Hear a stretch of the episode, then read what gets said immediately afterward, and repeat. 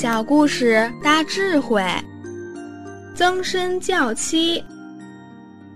春秋时代有一个故事：曾参的太太有一天出门买菜，他的孩子吵着要去。他太太对小孩说：“不要吵，你不要跟我去，妈妈回来杀猪给你吃。”他儿子就不吵。也不去了。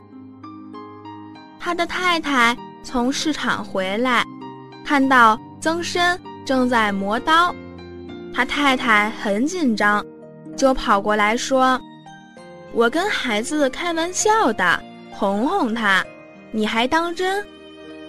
曾参对太太说：“假如你骗孩子一次，可能你这一辈子所说的话，他都不会相信。”所以还是得按照你的承诺去做事。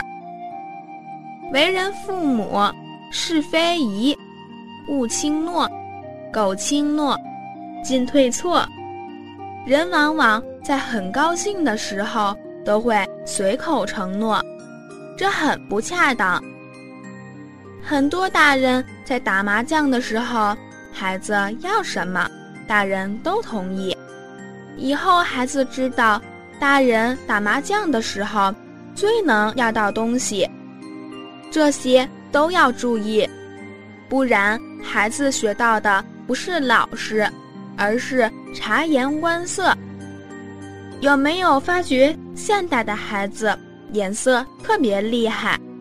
这不好，如果不老实的话，将来孩子的人生会产生很多问题。